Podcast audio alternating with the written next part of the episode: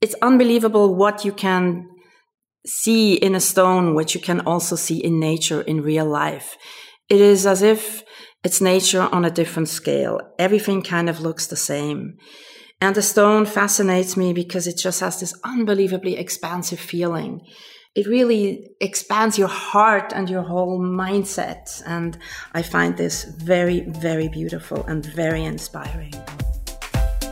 Welcome to my podcast.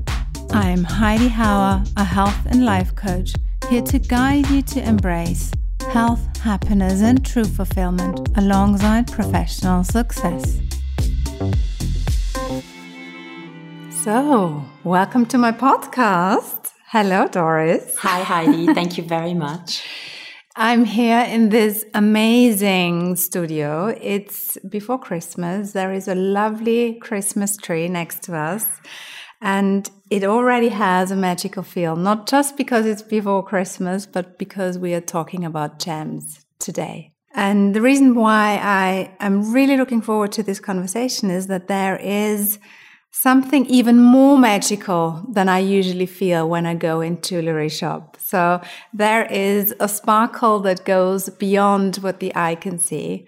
And I'd love to have this conversation with you and learn more about your experience and your insights. So the official introduction is Doris Hangartner is a graduate gemologist and private jeweler in the heart of Zurich, specializing in colored stones. In 1992, she completed her graduate gemologist degree at the Gemological Institute of America in Santa Monica in California. Over the years, she has gained profound knowledge of gems and jewelry. In 2014, she founded Doris Hangartner AG, specializing in sourcing exquisite gems, finding your gem match, and in building gem portfolios. Individualized in-house designs are created into beautiful jewelry, all handmade in Switzerland. And I'd like to add to this introduction something more personal from Mr. Heitor Dimas Barbosa, who wrote the foreword to your amazing book. And he says, Doris is far more than a jewelry designer and lover of gems. She's a true connoisseur of what rare gems offer to humankind, going far beyond being merely a beauty asset. I see no one more knowledgeable in understanding the true nature of these gems and we thank her for her dedication in comprehending the purpose so fully. What a beautiful introduction. So, welcome, Doris Hangartner. Thank you very much, Heidi. I am so pleased and honored to be here. Thank you. I had the other day the opportunity to spend some time with you in this gem room. There was really this magical experience. We talked about stones and the colored gems that are so special. And this elevated feeling stayed with me long after our meeting. So I was really wondering what makes gems so special. Marilyn Monroe so famously sang that diamonds are a girl's best friend. You are more drawn to a newer generation of gems, gems that have only been recently discovered. So, what is it that you particularly love about them? It's really the color. They are so vibrant. They are so uplifting. They bring something completely new to the world. If you tune into a diamond in its purity and its whiteness, it's, it has a freshness, a crispness, a sparkliness, the fire. Once it's cut, the whole fire is unleashed. But if you think of a color, even the morganite, the morganite was discovered in about 1910 and it's the sister stone of aquamarine or emerald. So it belongs to the beryl group, but it has this peachy, salmony, soft color, and it is, in my feeling, so much more feminine. It reminds me of a rose that has this wonderful scent, and it has a gentleness, and it is such a different feeling towards the calmness of a sapphire. If you compare the tanzanite, which is a similarly blue stone to a gorgeous sapphire, and tanzanites were discovered in Tanzania in about 1967.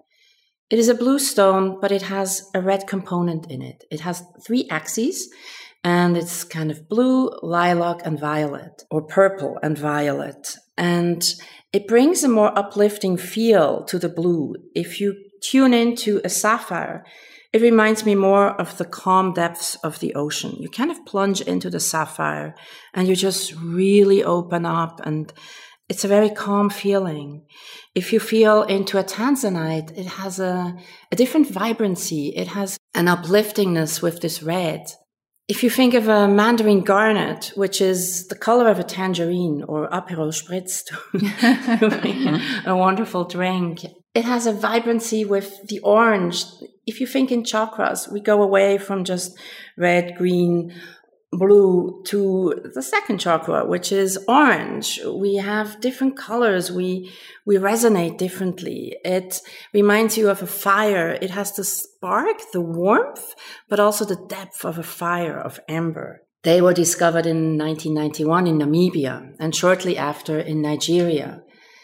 So we have all these stones that bring new colors to the gem world, and I just find it very representative of our shifting world. I'll come to the Paraiba later, but just to mention it was discovered in 1987, and 1989, for instance, the Berlin Wall came down.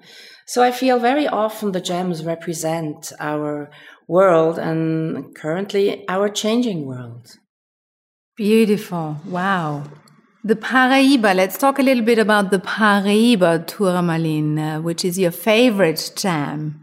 You have even dedicated an entire book to it called Purely Paraiba. And in there it says the Paraiba's rarity and beauty make it one of the most sought after and valuable gems in the world.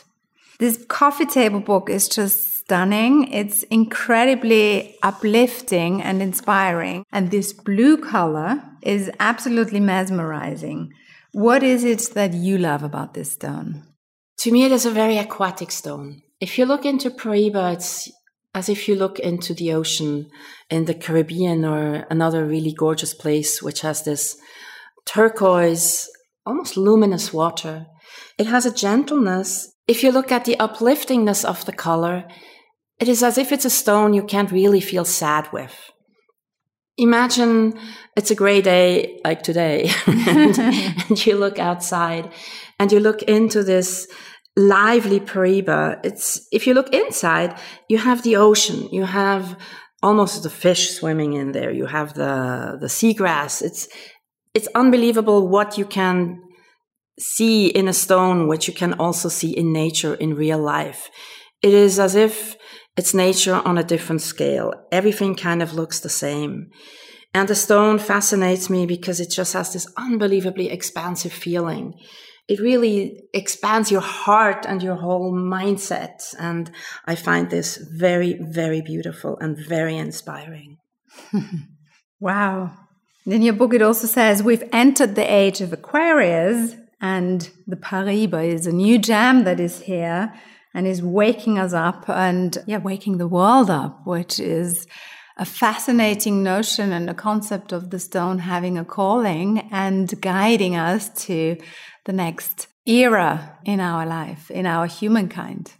I feel that is very true. I don't know if Atlantis existed or not, but this is how I would imagine it. It has something very wise about it. Generally, I'm in awe of water. I think it is an unbelievably profound element. Water holds memory. Water holds wisdom. If you look at the pictures that Masaru Emoto did of water or of these water crystals, and you can see how different these crystals can appear. And you look at various gemstones, you find gemstones that you're really attracted to and you feel drawn to, and others that you really don't resonate with. I like the comparison, and this is a very personal feeling, but I like the comparison of Paraibas as the four aggregate states of water. If you imagine water in its four aggregate states, which is solid, liquid, gas, and plasma, to me it is as if the diamond represents the solid state. It is frozen water, it is somewhat rigid, it is very geometric. If you imagine the light shining onto ice or snow. It can be sunlight, it can be moonlight, but it reflects all the colors of the rainbow. Similar to when you cut a diamond, you unleash the fire within the diamond. If you think in the animal kingdom, the male animals, they play fight with each other to find their strength. Now, diamond is the one stone that is only cut with diamond because it is so hard. So that reminds me of the young males playing to find their strength. If you think of the Paraíba, which has this unbelievably fluid feel to it, it is more the liquid state of water. And if we look in our world, we're concerned with climate change. The world is heating up. The pole caps are melting. Water is really a very scarce and rare and precious commodity. We're losing our fields of ice. In Switzerland, the glaciers are melting. I feel again there we see how the gem world reflects or represents what's going on in our outside world. To continue the picture of the four aggregate states of water, gas, it's not that the Paraíba has gas, but it's a stone that almost seems larger than it physically is because it has this luminosity, because it has this neon and this vibrancy. And it reminds me that when you look over this body of water, it's, let's say, an ocean, and you look towards the line where the water and the sky meet, you're not quite sure where is water and where is the sky. And I feel that's the same with the Paraíba. It's, it's just larger than life. And plasma, I don't really understand plasma and I can't really describe it. But if I look inside a Paraíba, it just seems as if it's moving. It's not because it's a crystal, but it has so much life in it. It just feels as if it's very, very moving inside. Fascinating. You said it has so much life in it. And the mind blowing part is that, yeah, it's dead matter in a way, but it's alive and it's been created more than 300 million years ago, which is absolutely difficult to imagine. How can something be so, so old? Fascinating and will be around long after we've been on this planet. So, and to me, they really seem timeless. They're so old, yet they're so present, which also can be almost transported into the future. If we take care of our gems, they will be here long after we are. And a gem, in my feeling, has the ability to put us in touch with something far greater. It is what is to be found in nature as well. It is this purity, this essence of life. It is when we become still, when we're in a forest and we connect with the forest and we become like the forest, or when we're at the ocean and we are entranced in the rhythm of the ocean.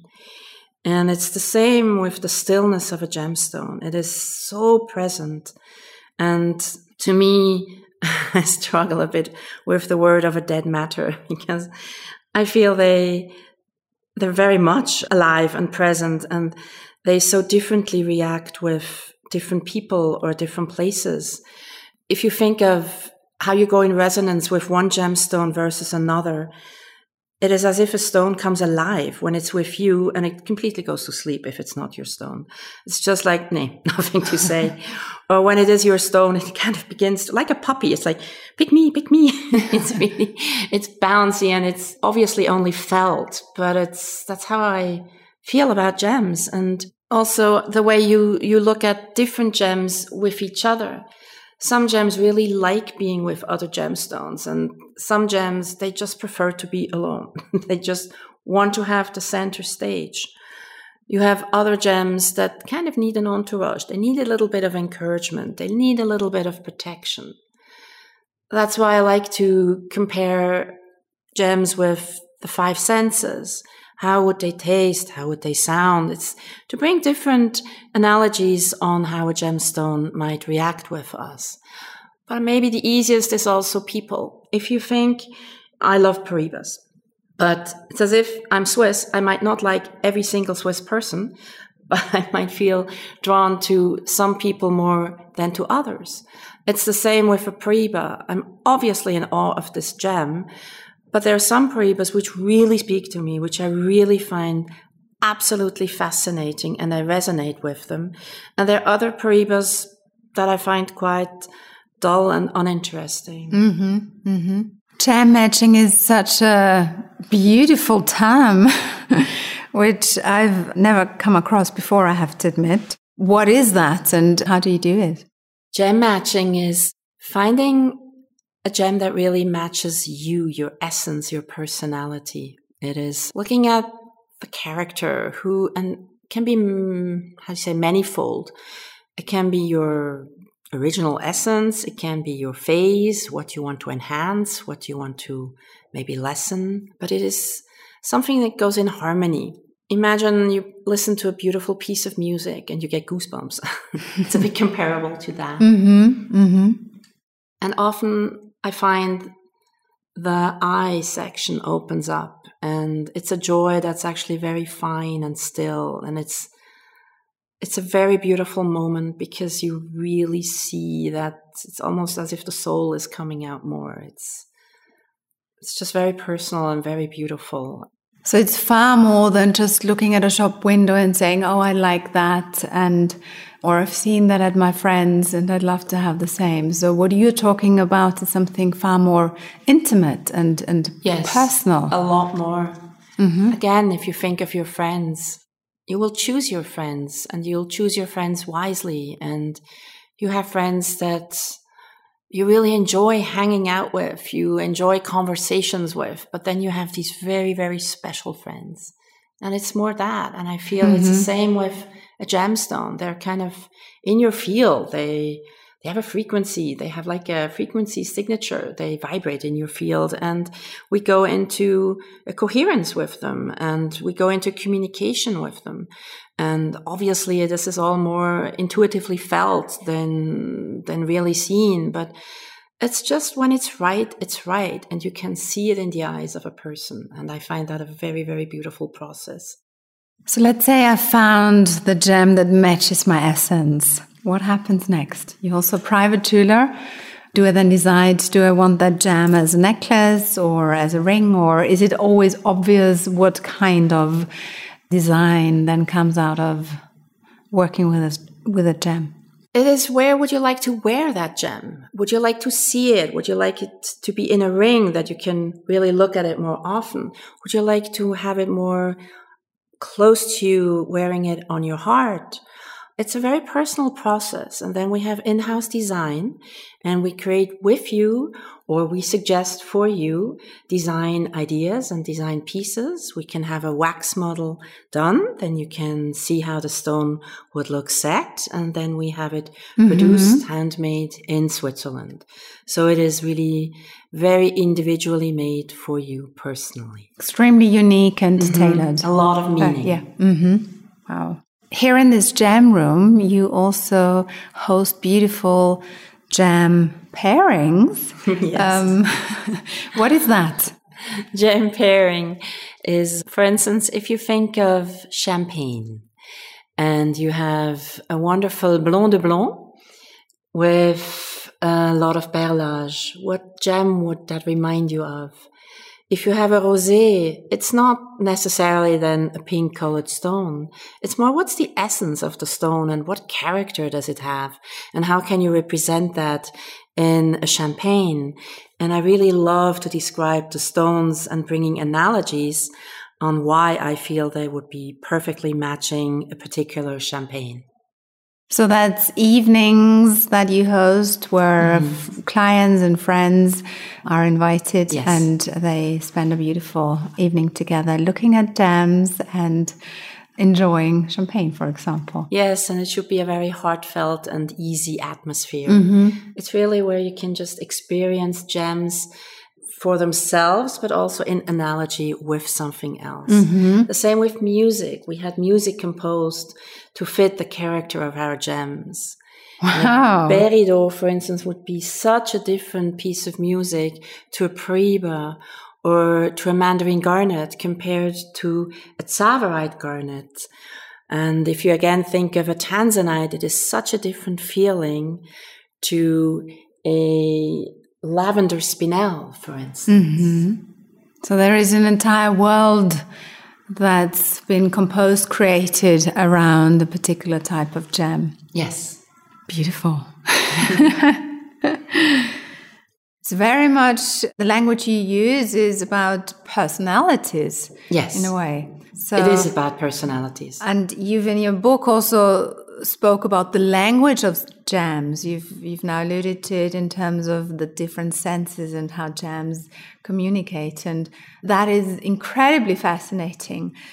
Would you say this is a rare quality that, that you have and you've always had? You once told me in your childhood there was already a relationship with stones that you, you had, or would you say every one of us can somehow have that connection with stones, with gems in particular? I very strongly believe that everyone can have this connections or connection with stones. And that's actually what my wish is that everyone looks at their gemstones and starts finding a deeper meaning in them, finding who does the stone remind you of? Did you inherit it? Did you acquire it? When did you get it? Is it outdated? Is it like friends? Sometimes we outgrow friends. And sometimes we should acquire new friends. Mm-hmm. It is really so true the personality. I believe every gem is a personality. Mm-hmm. It is again, if you think of zooming in from space into the world. So we're all human and then we have the different continents. And sometimes we can quite clearly say, oh, this person is from this continent and this person is from here. But then again, we go in. We go from the continent to the country to the community to the family to the individual. And even in a family, let's say you have three kids and they're all different, even though the gene pool would kind of be the same. I feel it's very much the same with gemstones. They have a similar or the same, more or less, the same chemical disposition, but they have a very different personality. Mm. So if you look at mm-hmm. your gemstones or any stone or a stone in a jewelry shop, what does it remind you of? Where do you go in resonance with it? What music comes to mind? What animals would you assign to them? What tastes come to your mind? How, how would it taste? What analogies come? Or if you think of your friends, who would the gem match most to? Mm-hmm. Wow. And your mission is very much to uplift your clients and to make them shine and sparkle. It's very similar, interestingly, to, to my mission to help also my coaches to glow from the inside out. My tools are slightly different. I work with nutrition, mindfulness, meditation, etc. What would you say? Why does wearing a stone? We talked about the personalities that stones are, but but if I wear it in the form of a ring, a necklace, earrings, what does it do to me? I mean, most of us can can tell and have had that experience, but do I also need to have a particular self worth, self respect, self confidence to wear beautiful, stunning gems like we are talking about now. What would you say is, is particular about wearing such incredible creatures, personalities? I think my vision is really to build this awareness on how to become present. And if you look into a gemstone, a gemstone is very present and that kind of reflects onto you and then you become very present too. And when you're very present, you become very full and you're full in life. And then kind of everything is fine. that might not always sound correct, but there is a peacefulness about that calmness or of that state. peacefulness, but also present. an empowerment mm-hmm. and an mm-hmm. ability to be and do. I think when we're very present and aware and and we just are, it's not positive or negative, mm-hmm. just in the center, when we're really in our center, things happen. We see things. Things suddenly become available or ideas spark in our minds and we get to see more beauty, I believe, and we're more expanded. And where I see the analogy of a person and a gemstone is that the gem is so present and it is so almost like anchored in itself. It's like in this zero space time coordinate, fully present. And with being so anchored in the now, it can just expand out infinitely, just hugely. And the more we as a human being can also become fully present and kind of like go inside, then we automatically expand out more. And I feel that is the beauty of life. Wow, this could be the end of this fascinating, insightful episode, but I have a couple of more questions for you. One is really bringing it back to our, let's say, material world. Gems are also an investment. Why would you recommend people to invest in gems as compared to other asset classes? What is particular about it and why is it a good idea? Well, they're a very beautiful and they really stand the test of time. They have outperformed other asset classes. They have outperformed stock indexes and they are a tangible asset class. You have a lot of value on a very, very small piece of space. It's a tiny object which really has a lot of value. So they're easy to store. You can put them in a safe. You can put them in a pocket. You can wear them. you can wear them, whatever you choose. You do not have to be cautious of humidity control or light control. If you compare them to classic cars, art, classical instruments, for instance, or wine, there it's a lot more tricky. Gems are more easy to store. And if you need to take a lot of value with you, a gem is perfect because it stores so much value inside. If one of the listeners is now inspired to have a, a, conversation with you and learn more about gems in this amazing gem room that you have here in the heart of, of Zurich, what is the next step or how do people get an appointment with you? Do we need to have a specific idea or can we just come and see what happens in this gem room? I would be very happy to welcome you to the gem room in person or even via Zoom because traveling might be a little bit a challenge at the moment. And I would love to invite you to a gem experience. A gem experience can be anything from a gem talk where I really talk about the gems and explain them. It can also be explaining gem and jewelry portfolios, how that works and why I see certain groups of gems really rising a lot in value. It can also be a personal gem matching. That is what I love doing most. It's really finding a gem where you resonate with. It's a gem that picks up your essence and reflects it back beautifully. And the process is kind of, you come either with an idea or open minded and we just kind of take it from there and see what develops. But I love gems and I would love to share this with you. Wow. Gems are not only incredibly beautiful, but they also have an immense value. So let's talk about the practical aspect of gems with regards to investments. Especially, so the new generation of gems have been a very lucrative investment. So it would be wonderful if you could share a little bit about that. I would love to. I really believe in the investment aspect of gems especially obviously the Paraiba. If you think that a Paraiba during the Tucson Gem Show in 1989, 1990 was about $250 a carat. And this is, you know, not specifying quality, etc., but just generally to show the development. And then soon after, it was $2,500 a carat. About 20 years later, it was $18,000 a carat, and Christie's in May auctioned off a piece for $180,000 a carat. And again, now we're in 2021, almost 2022, prices have really risen because the Brazilian mines are said to be depleted.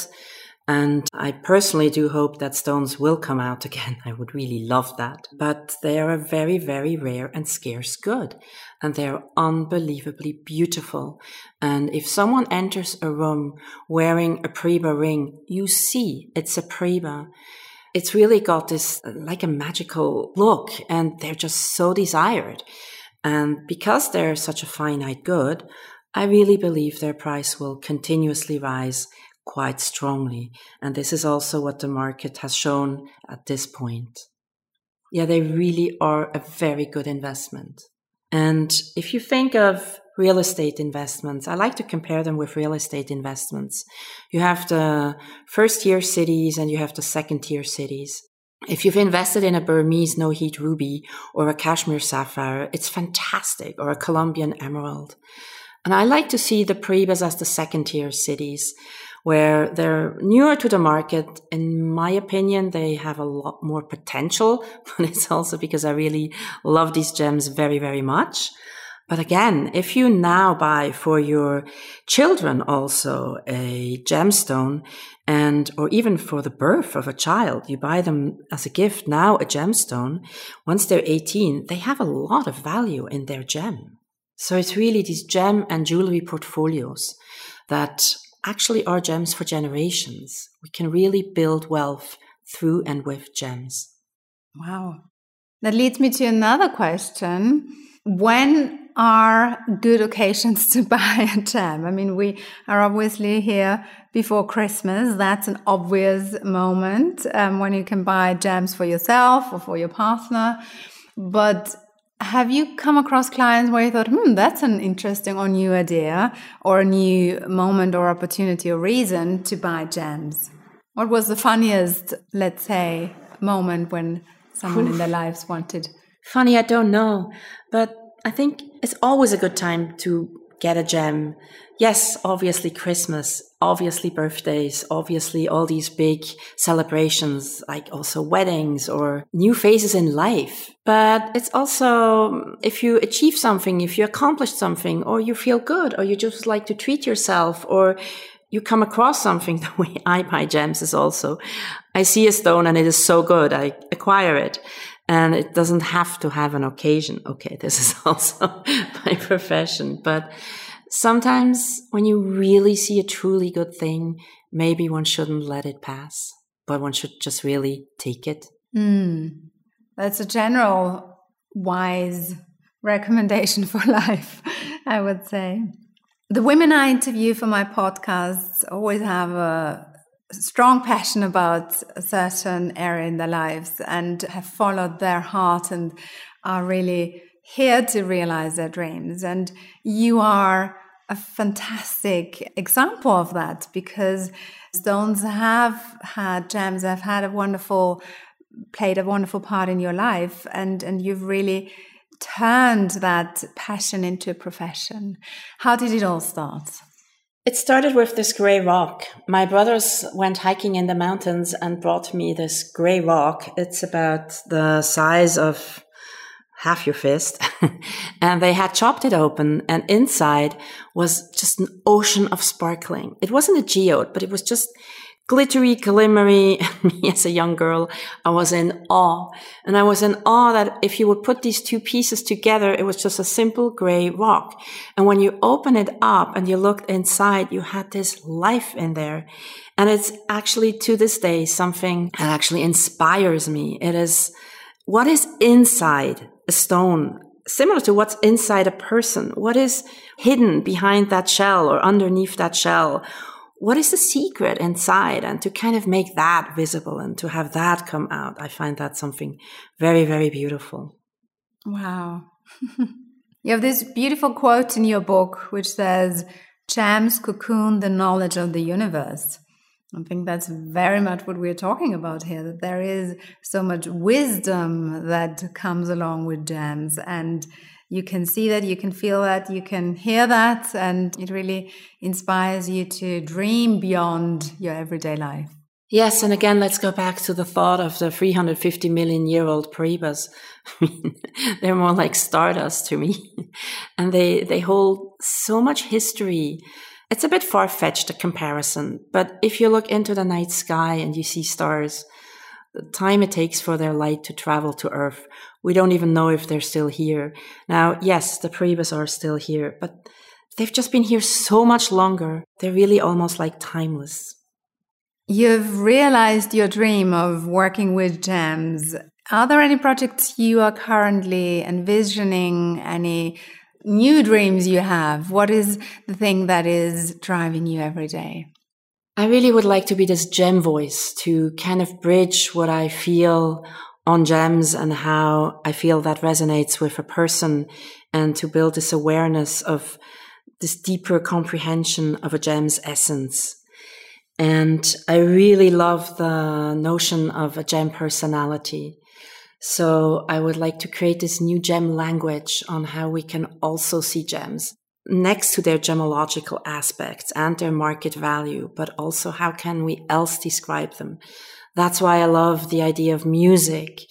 If you think of gemstones as an orchestra and how they are harmonious together, how the music plays, where best do you hear the music? I find that very beautiful. So just to translate this, and I would like to work on a new book, which is more on gem personalities. Mm. I would like to mm. take the third chapter of purely Paraíba and really develop more the gem personalities because I believe in that so, so strongly and profoundly. Well, I can't wait to read that book. Thank you. My final question is one that I ask all of my podcast guests. If you could share one message with all women in the world, what would it be? Dare to shine Dare to truly shine. Be like a gemstone.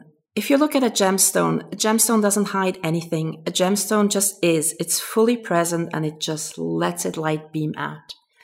And be really shining towards yourself or dare to truly shine for yourself and for the outside world.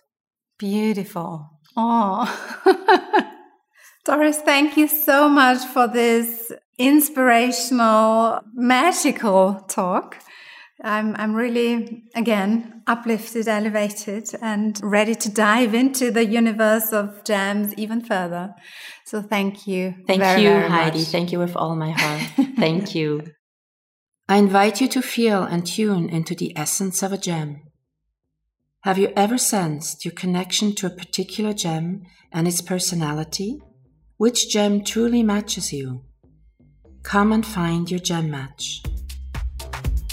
If you enjoyed this episode, please subscribe, leave a review, and sign up to my newsletter for freebies and regular inspiration.